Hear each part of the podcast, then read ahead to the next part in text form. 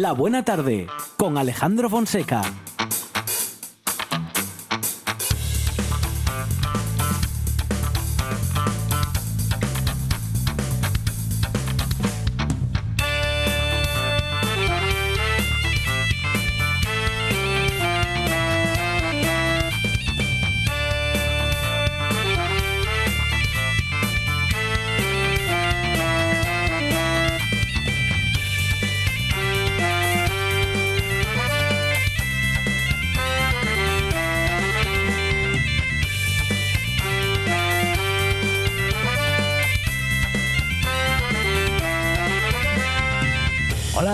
Tardes. Son las 4 y 7 minutos de la tarde y esta es la radio del Principado de Asturias.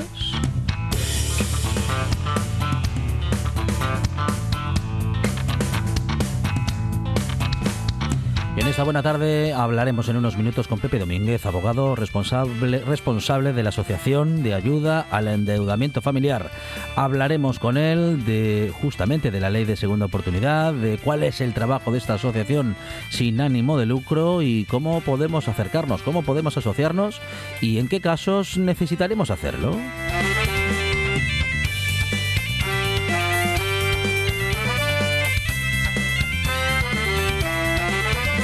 Naturaleza hoy, empezando con Eduardo Bazo, biólogo, que nos habla de la vida secreta de las plantas, su última publicación, mitos, y leyendas y bulos botánicos. Vamos a saber si el tomate es verdaderamente afrodisíaco, que ya le adelanto yo que probablemente no. Bueno, en fin, muchas cosas que nos han ido mal enseñando y que hemos ido mal aprendiendo.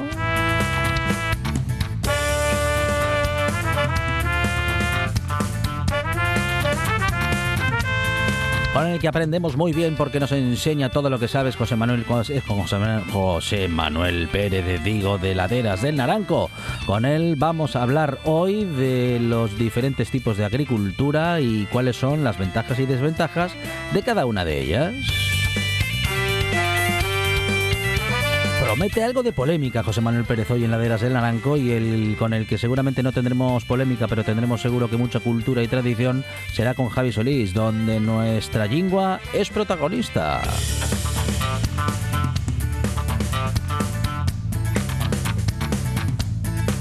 Bueno, ¿dónde? ¿Dónde? En el Milenta Regatos y claro, con Javi Solís y con Carlos María de Blis un poquito más tarde hablaremos del Beato de Liébana, un monje que se dedicó a escribir manuscritos y posiblemente el hombre que creó el Camino de Santiago.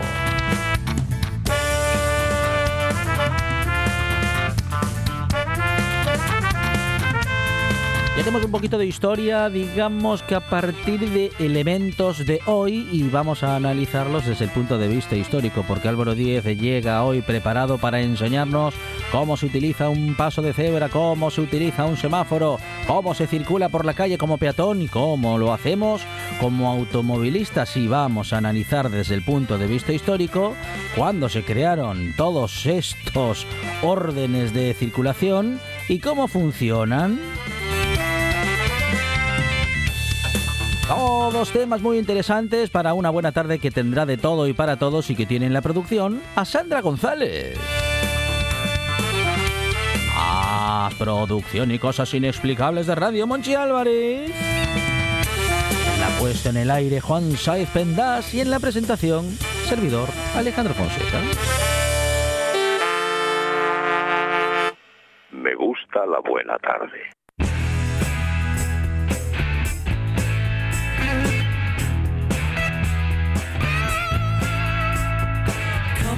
Friends, let's make for the hills. They say there's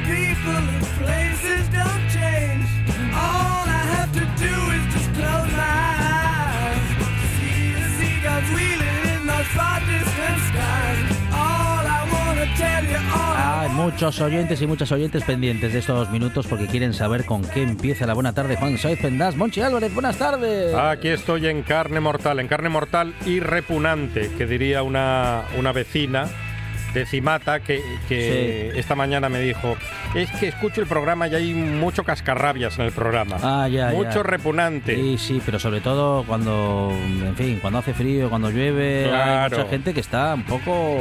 De mal café. Sí, sí, es un cuentos. Claro, y esta vecina me decía, Sí, sí. claro, porque en Asturias el invierno tiene que venir así, porque si no. ¿cómo va a estar Asturias? Digo, che, che, che, che. no me digas lo del verde, ¿eh? Sí, no me digas lo del verde. Lo del verde no me lo sé, digas. Ya me lo sé. que es verde ofensivo. Por favor. Y me dice, ¿ves cómo es un repugnante? Ay, con toda la razón del mundo. de razón tiene. eh, y eso es un poco lo que nos preguntamos hoy en las redes de la Buena Tarde, en nuestras redes sociales. Que si somos cascarrabias así por, por mérito propio. Eh, De natural. de nat- o si el clima a veces tiene algo que ver, las circunstancias. Influye. Estamos mejor un día de sol o no. eh, bueno, no sé. Hoy es un día muy guapo, Dependerá de cada Porque quien. hace pero bueno, frío. sí, pero no llueve. claro, claro. Porque claro, la semana pasada Sí. llovía, Sí. el mismo día, Sí. llovía, Granizaba. hacía frío, Sí. granizaba, Sí. ventisca, Sí. paraguas a la papelera. Sí. Aquello era terrible. Tremendo, muy, muy. Y, va, y para sacar el perro. Y cuatro días seguidos. Y la gente que saca el perro. Oiga. Madre mía, para sacar el perro. Pues el perro volaba. Sí, sí, sí. El perro. Yo, vi, yo vi un San Bernardo volando en la Plaza del Marqués, en Gijón.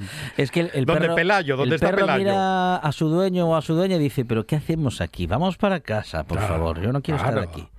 Claro, claro. Con lo bien que se está sabe en lo que. casa. Vine, es que me acaba de sorprender Juan Saiz Escuchando la radio. porque esa canción tan buena que acabamos de escuchar es de Pink Floyd, Monchi Álvarez.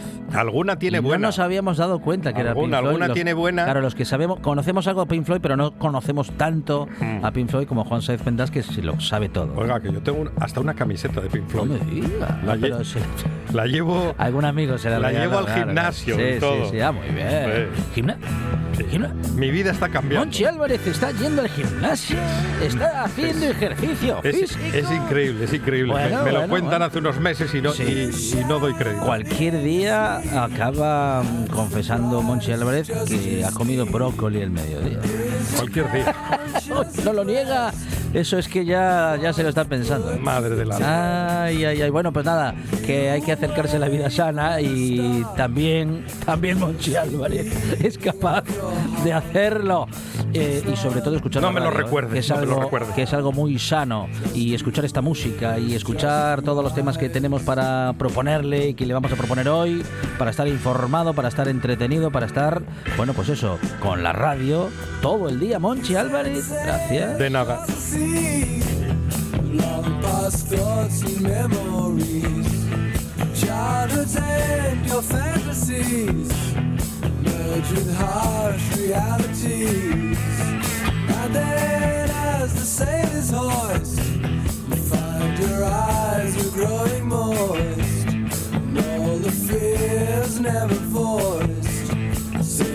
To make the final choice.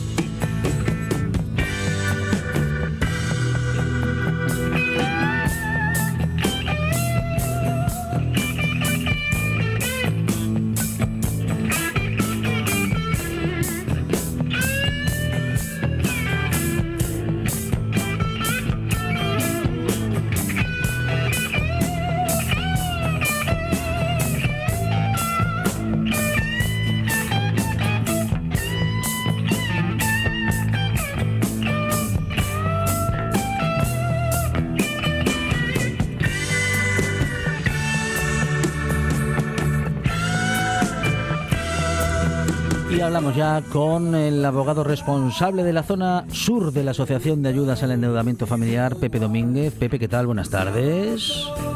Tardes, ¿qué tal? ¿Cómo estamos? Muy bien, Pepe, bienvenido esta buena tarde. Bueno, una agrupación, una asociación de ayuda, como decimos, al endeudamiento familiar, una asociación sin ánimo de lucro y justamente eh, con ámbito de actuación en todo el país.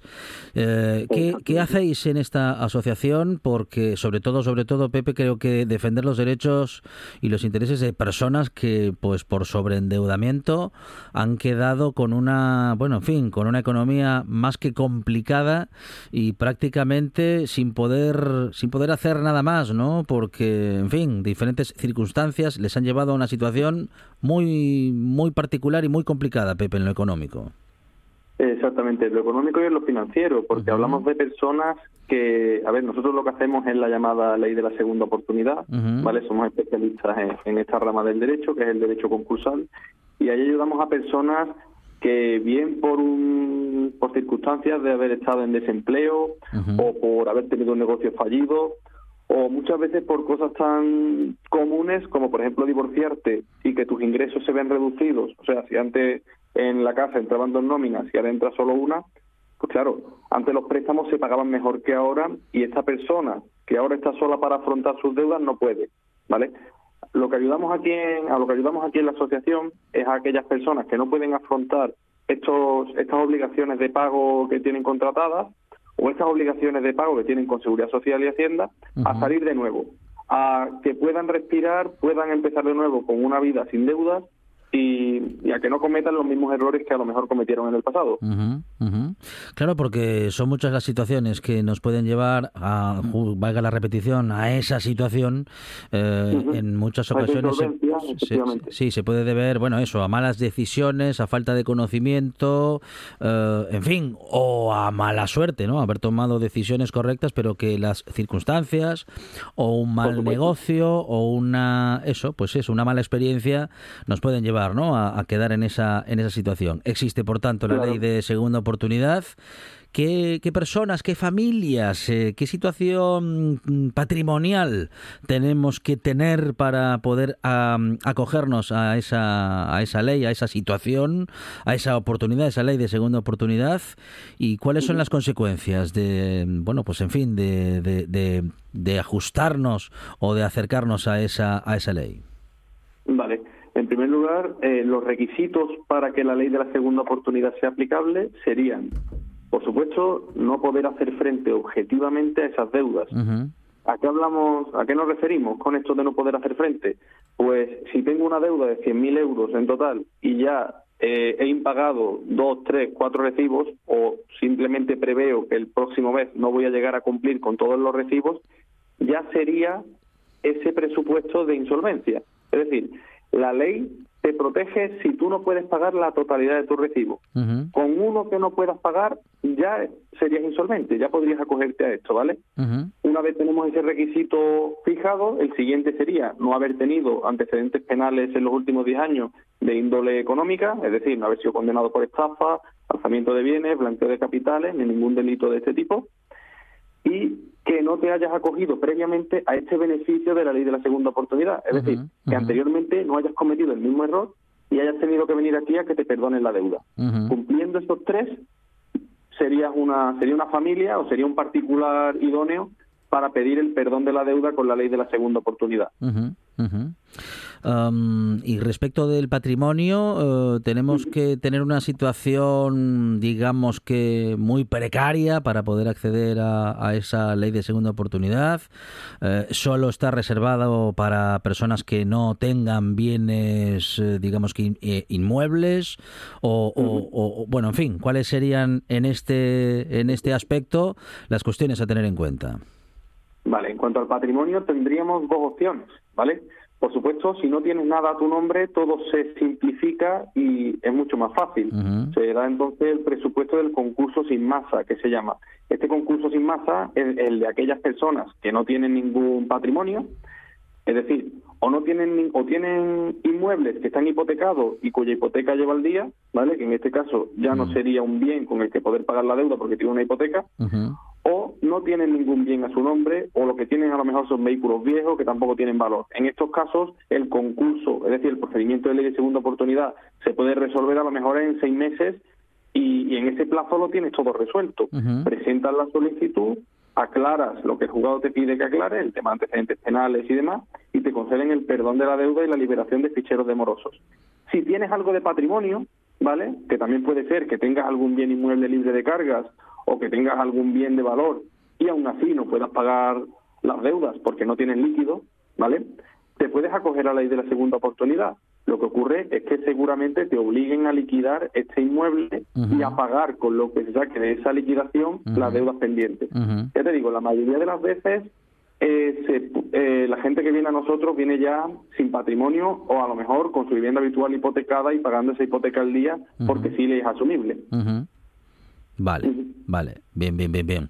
Bueno, um, ¿cuál es vuestro ámbito de actuación? Decíamos al principio que en toda España, eh, en Asturias, eh, tenéis delegación, hay delegación en el norte, eh, se pueden acercar las familias, eh, bueno, pues pequeños o medianos empresarios que estén en situación financiera compleja para, bueno, en fin, para saber cómo pueden mejorar su situación.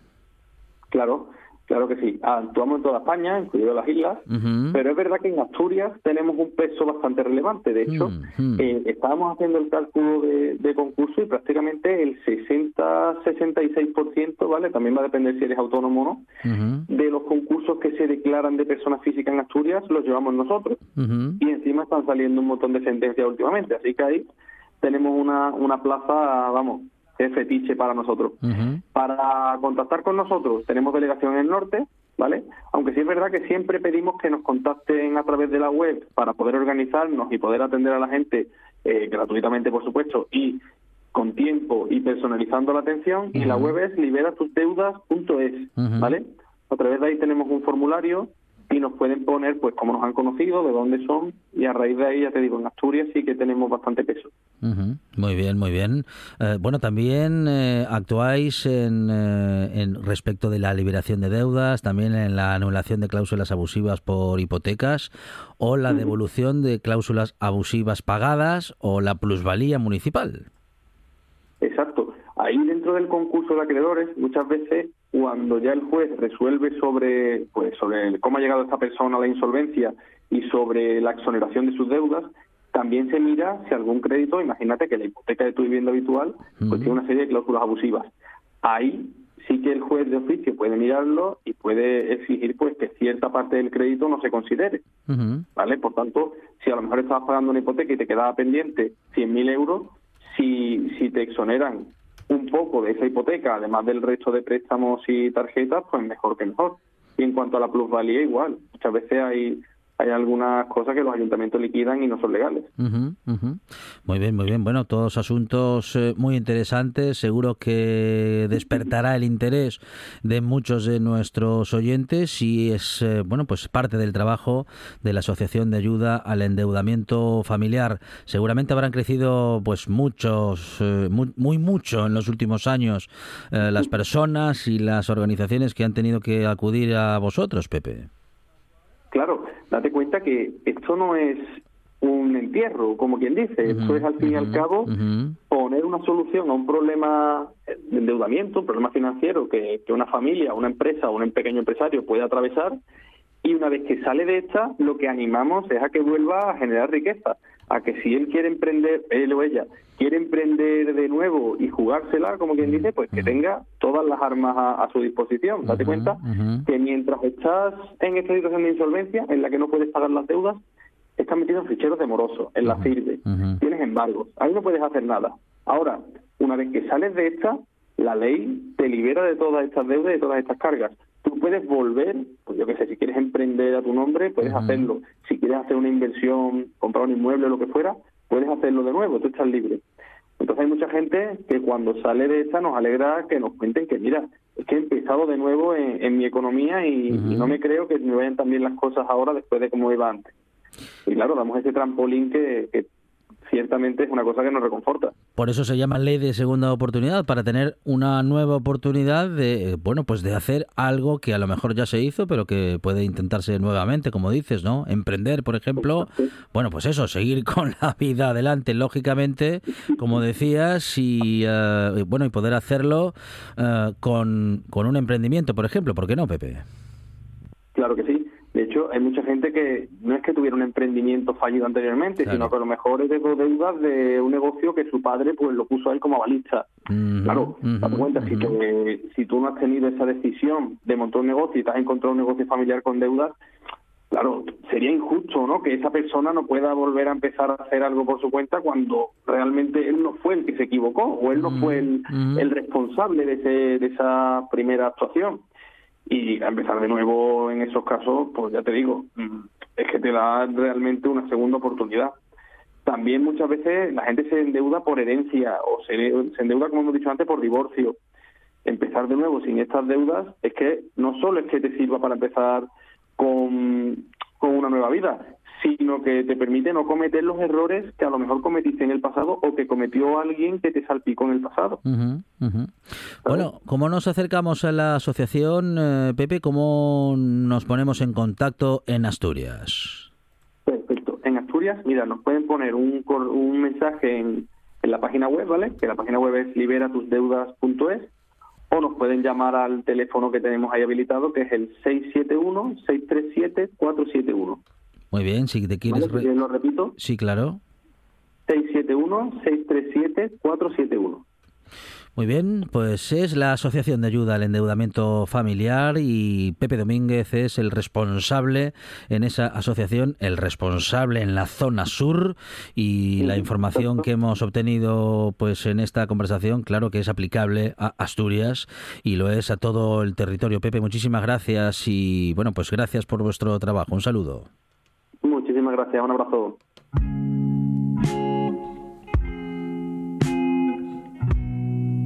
La buena tarde.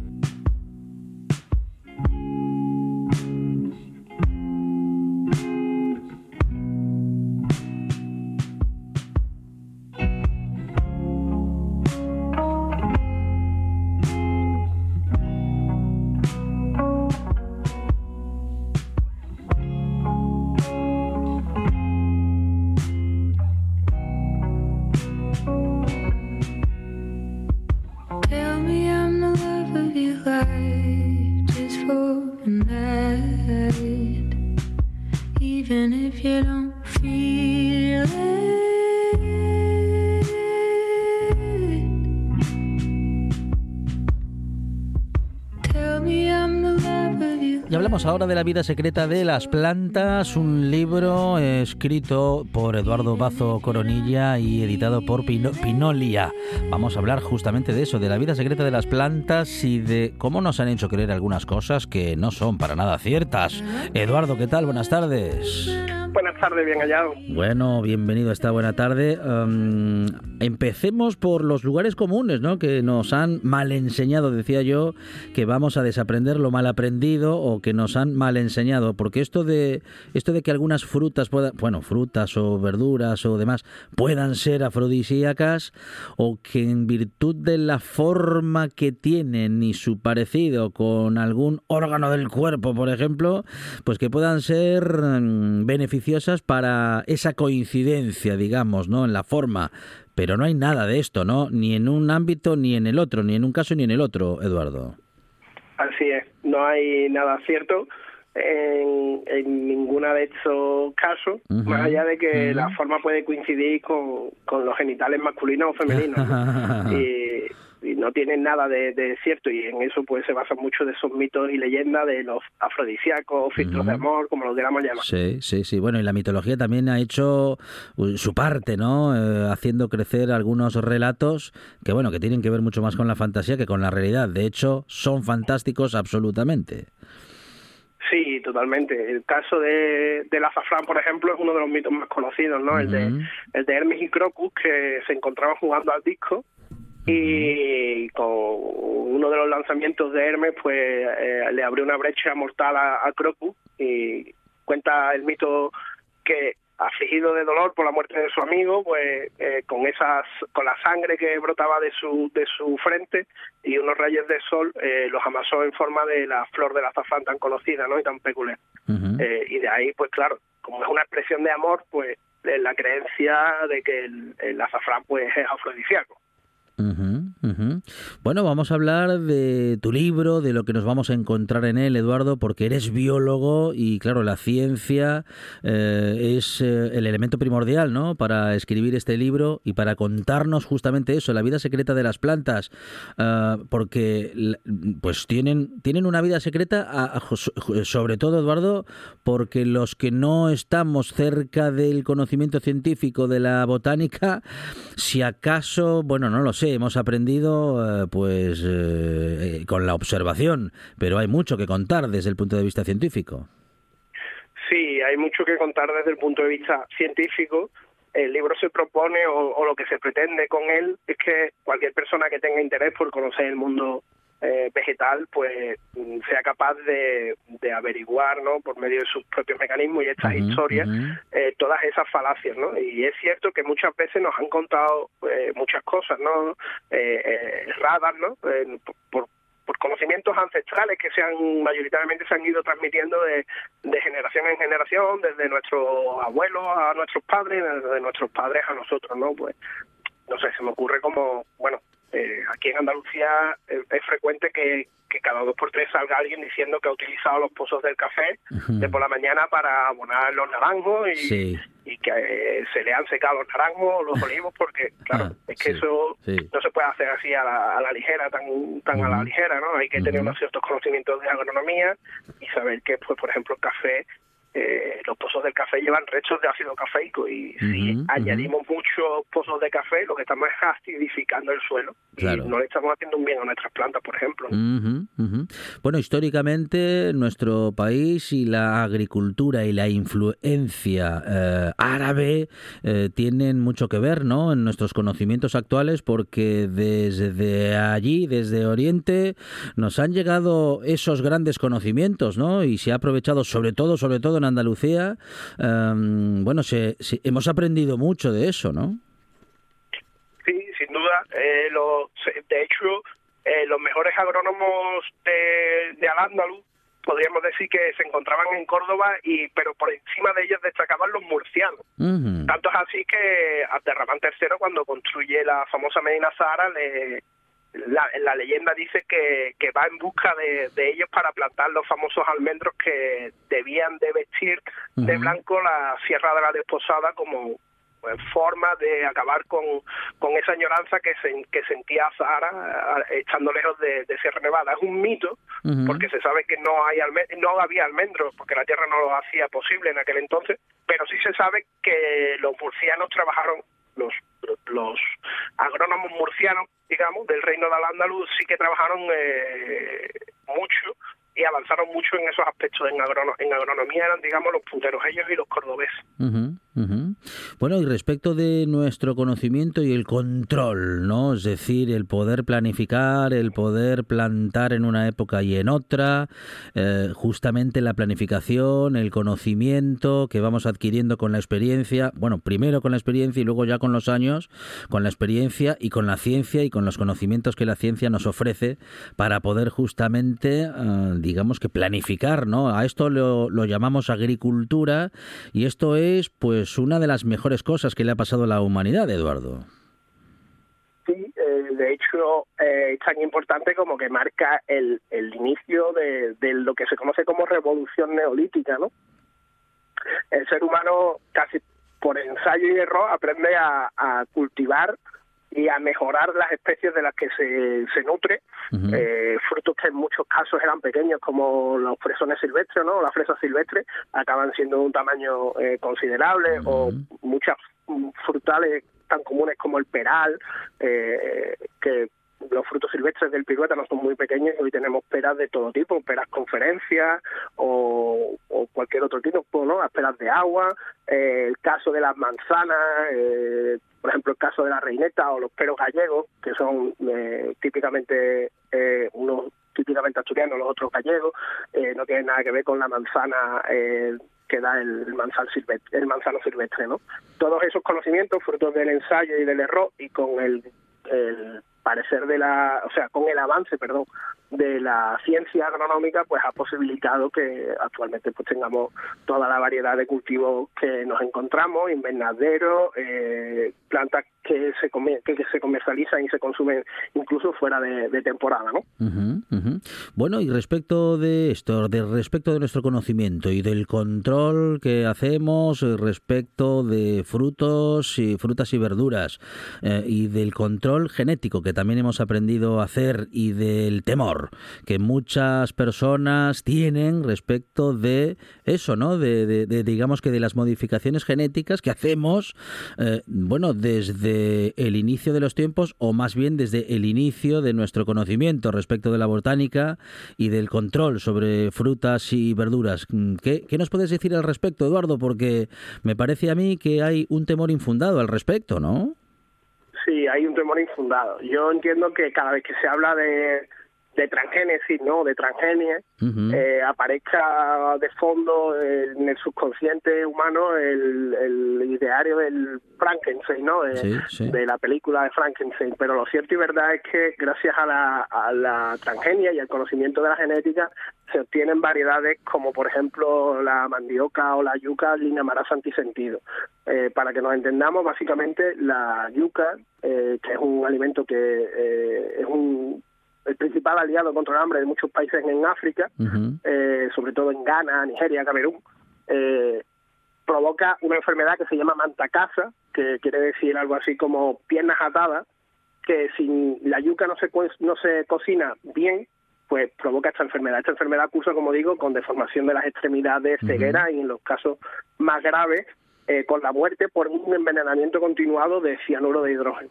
Eh, pues hoy en día sabemos que cuál es el gen que provoca que esa eh, que ese cianuro acabe digamos eh, fastidiando eh, lo que sería un plato saludable y Ujú. se ha inactivado por medio de eh, mecanismos de ribointerferencia y además se le han hecho otras modificaciones también genéticas que lo hacen mucho más eh, nutritivo, porque es una planta que tiene bajo contenido en vitamina A, en vitamina E, pues todo eso se ha ido subsanando.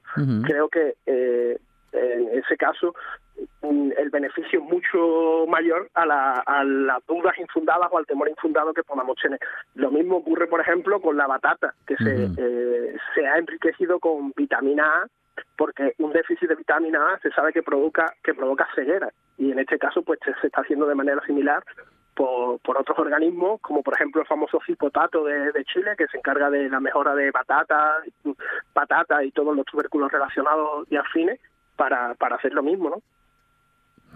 Bueno, em, ¿y qué nos puedes decir de, mm, de, de- de- de las naranjas, por ejemplo? Eh, me parece a mí que de no haberlas modificado con el tiempo y, y a través de los siglos, hoy sería muy difícil comer una naranja. Lo digo sobre todo por su sabor original.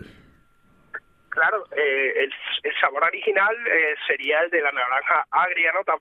Característica, por ejemplo, de paisajes como, como Sevilla, ¿no? Que, de hecho tiene un problema con eso, con los naranjos, por, lo- por la cantidad de plagas que, que atrae por el ser un monocultivo.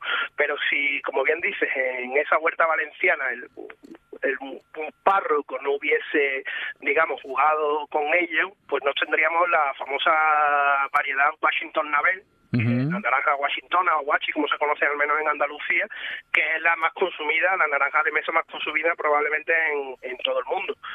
Y junto con ella, pues la infinidad de variedades. Tenemos muchísimas variedades. Eh, tenemos que tener en cuenta que todos los cítricos, que son no llegan a la media centena de especies en todo el mundo, eh, se encuentran en una franja muy reducida de la falda de del Himalaya, en las provincias de Yunnan y Sichuan principalmente, y a partir de ahí pues tenemos esconcuá, eh, yuzu, todo lo que no, no se nos ocurra, ¿no? Limones, eh, naranja, eh, pomelo, mandarina, eh, eh, sidros, todo lo que se nos, se nos ocurra.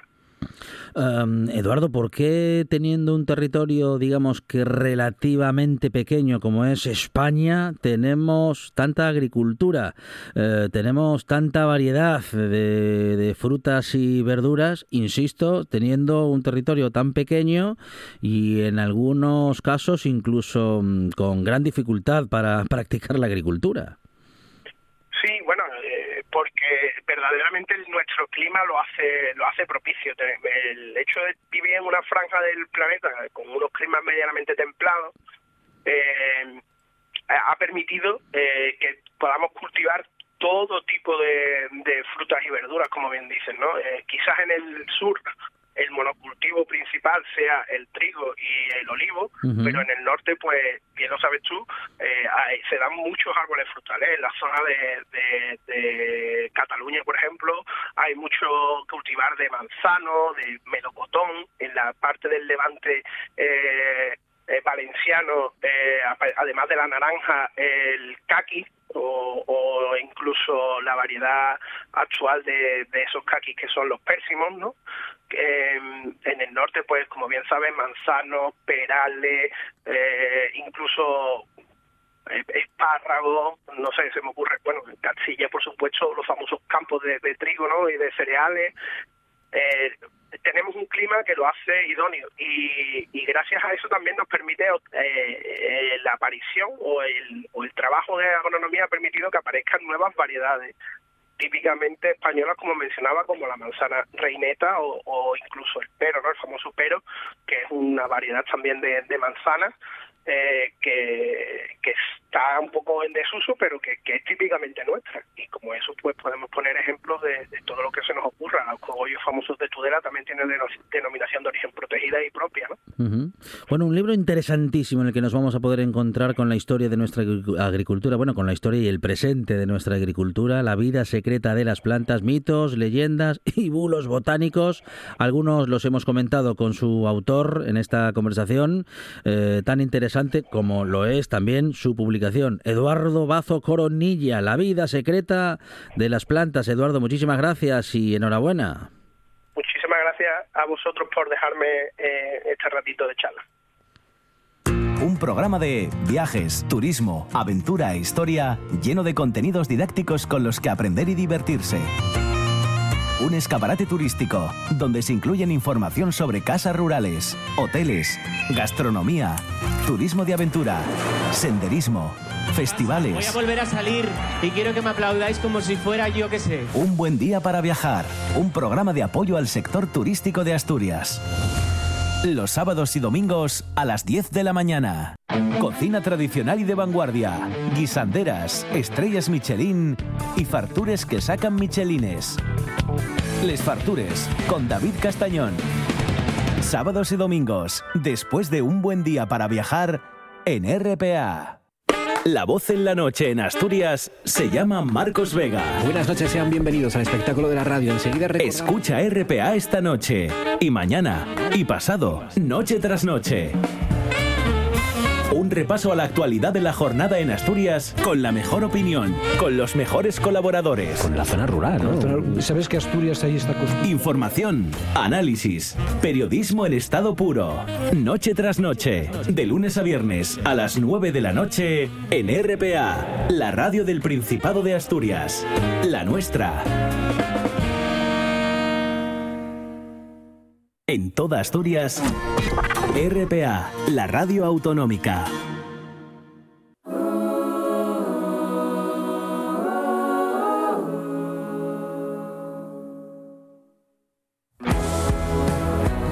La buena tarde con Alejandro Fonseca.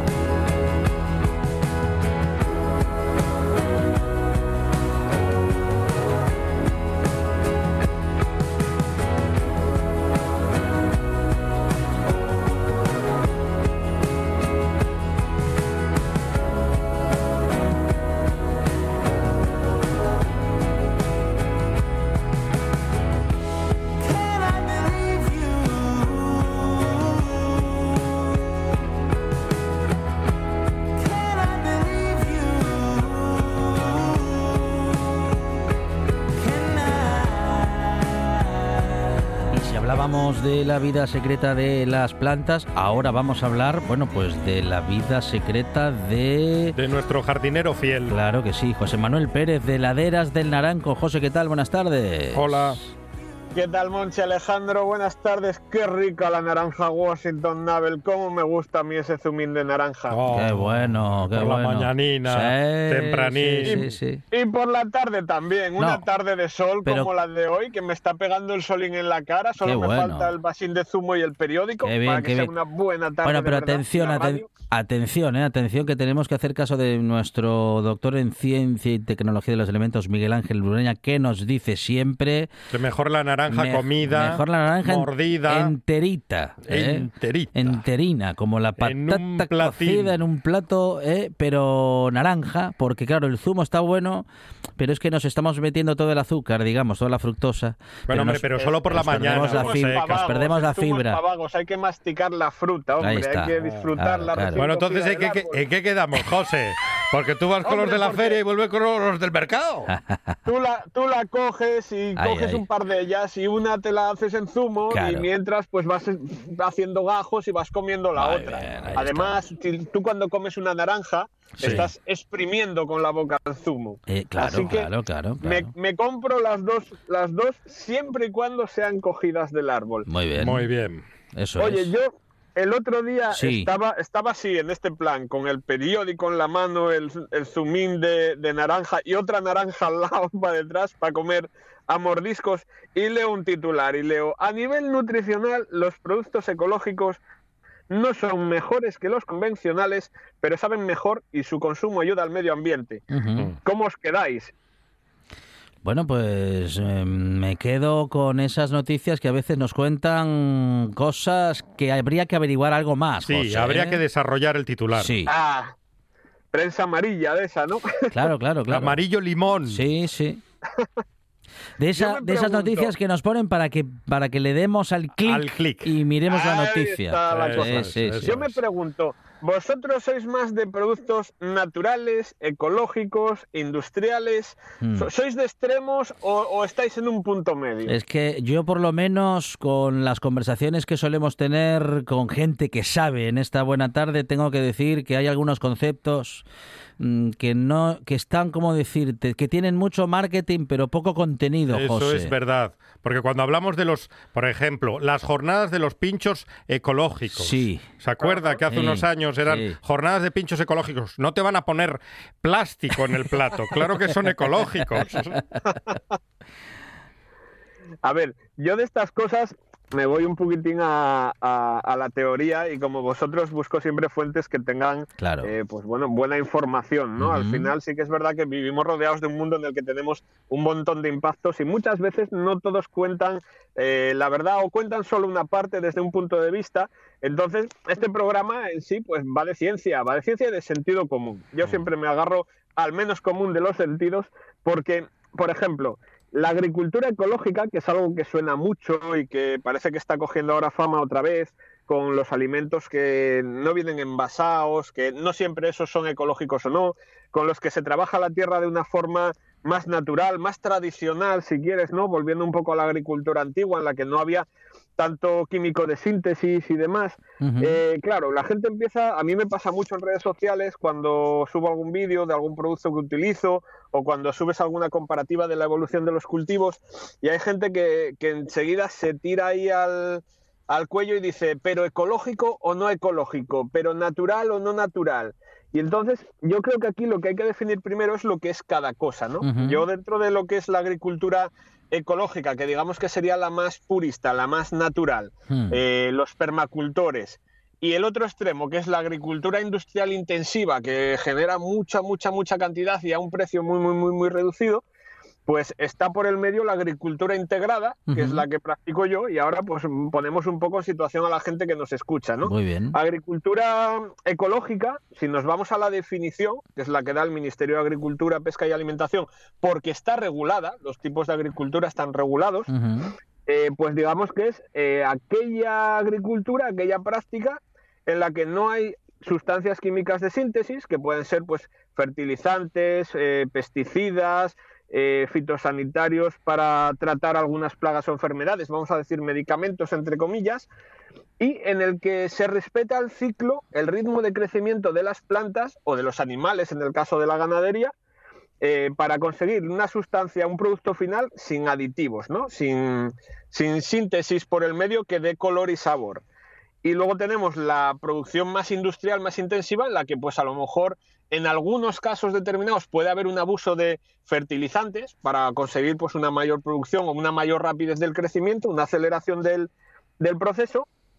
Y por el medio, eh, dentro de esos dos extremos está lo que se define como la agricultura integrada, que digamos que es así un poco mm, andando por casa, que es algo que empieza como una agricultura de, lo, de la forma más natural posible, ¿vale? Empezamos de la forma más tradicional, pero llegado un punto, si detectamos que la planta tiene pues una carencia de, de algún nutriente, de hierro, de algún tipo de, de problema que podamos compensar con una aplicación de un fertilizante, se aplica.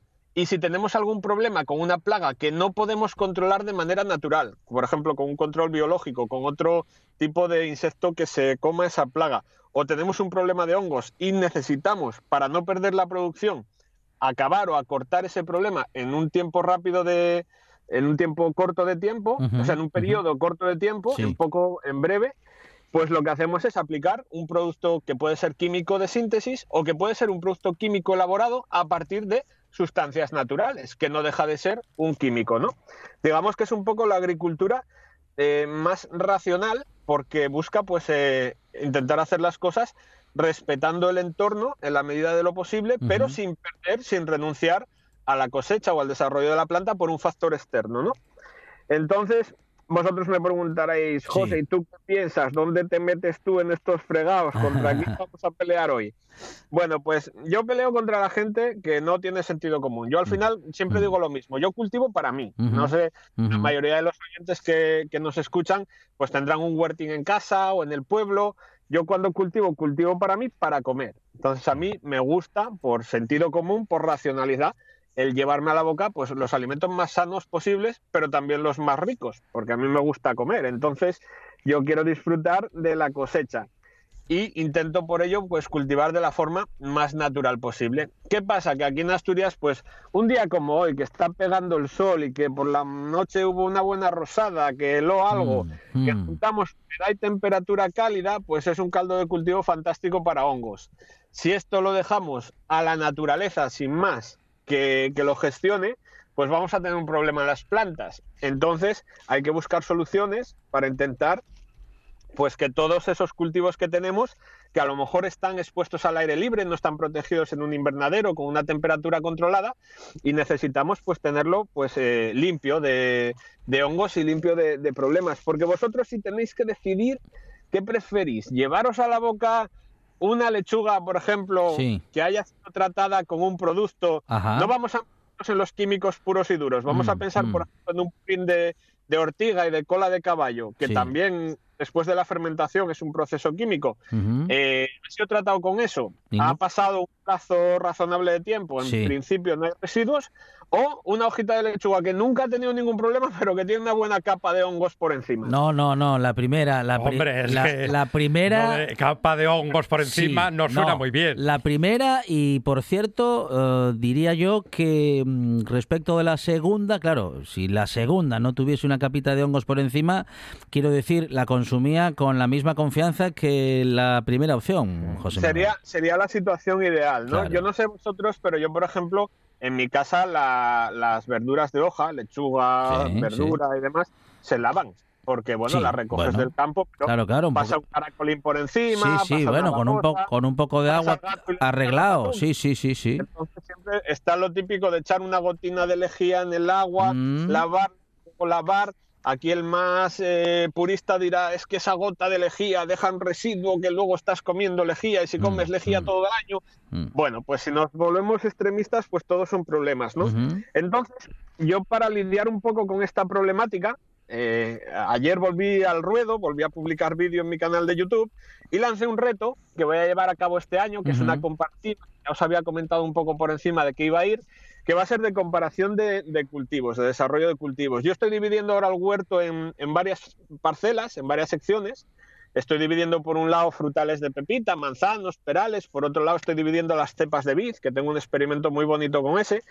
Y voy a tratarlas, voy a tratar tanto los programas de fertilización, de abonado, como los programas de control de plagas, de fitosanitarios, de manera paralela. Es decir, variedades. En el caso de la cepa de vid, por ejemplo, pues una moscatel en una zona que está plantada en línea va a tener un tratamiento puramente natural y otra que está en otra zona cercana, pero no en la misma, para que no haya contaminación, pues va a tener un tratamiento integrado, es decir, va a empezar natural y si llegado el momento, pues de- empiezo a detectar, pues es un problemilla de hongos, algún problemilla por ahí con alguna plaga, con algún pulgón, con alguna cosa, lo voy a tratar de la forma más rápida que, que considere. Es decir, si hay algún producto fitosanitario en el mercado de agricultura exterior doméstica que puede comprar cualquiera sin necesidad de un carnet de manipulador especial, es decir, lo que puede comprar cualquier persona de, de a pie, de la calle, lo voy a hacer y vamos a comparar el resultado entre uno y otro.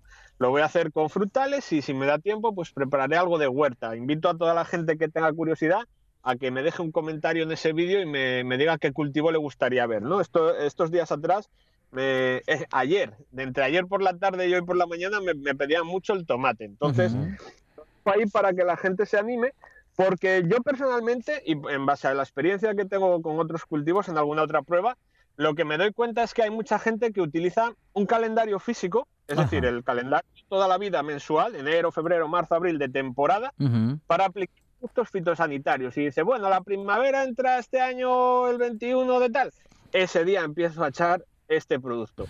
Y eso no se puede hacer. Eso no se puede hacer. Sí que es verdad que se puede tomar como referencia, saber pues que en invierno hay un, hay un tratamiento que se hace en invierno con aceite de parafina, que se hace con cobre, que es fungicida, que intentamos evitar pues que larvas y huevos de insectos eclosionen y, y tengan ahí pues en, el inicio de la primavera un boom que acabe con, con los brotes más tiernos y que en primavera con las temperaturas cálidas pues que hay otro ciclo pero normalmente eso hay que adaptarlo al clima que estamos teniendo. Es decir, al día de sol que estamos teniendo hoy y a los días de sol que tuvimos tan buenos este invierno que parecía un, un, un veroño, ¿no? Que estábamos comentando en otros programas. Hmm. Entonces yo voy a intentar enseñar a la gente a observar mejor en el huerto, a quitarse la venda de los ojos, a no tener que ir por el calendario del libro y fijarse más en el desarrollo de las plantas. No sé si vosotros tenéis alguna petición o algún cultivo en especial que os haga ilusión que compare o que, o que enseñe un poco la evolución. A ver, Monchi Eh, a, mí, a mí el de tomate me interesa Sí, muchísimo. Sí, sí, sí, sí, porque queremos comer tomates que sepan, sepan a a tomate. sí. Nos gusta mucho el tomate, José. Muchísimo. Claro, en- entonces hay que empezar a, a pensar que el, el tomate hay que abonar el suelo, pero a veces pues si abonamos como antiguamente con cucho, que es un abono que tiene mucho nitrógeno, pues vamos a tener un desarrollo muy rápido de la hoja, pero luego a ver qué pasa con el fruto, porque hay tomates que empiezan a rajar enseguida, que puede ser un problema de riego, hay que controlar la humedad y hay que controlar un poquitín el drenaje del suelo.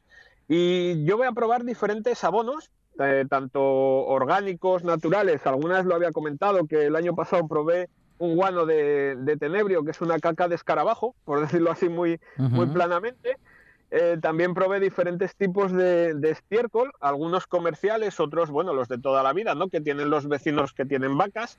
Y vamos a ir viendo un poco la evolución de, de comparativa entre uno y otro. Ya os adelanto que en el tema de los abonos, salvo los abonos muy industriales, muy específicos, que a lo mejor son de liberación lenta, de estos que los echas una vez y te Ujú, olvidas durante ujú. seis meses, porque van soltando poco a poco, en el resto no hay mucha diferencia entre lo natural natural y lo que está comercializado y tiene un test detrás. Nos quedamos sin Solo tiempo, José, pero sabemos que tenemos que estar pendientes de Laderas del Naranco, ese perfil en el que siempre hay cosas interesantes. Gracias.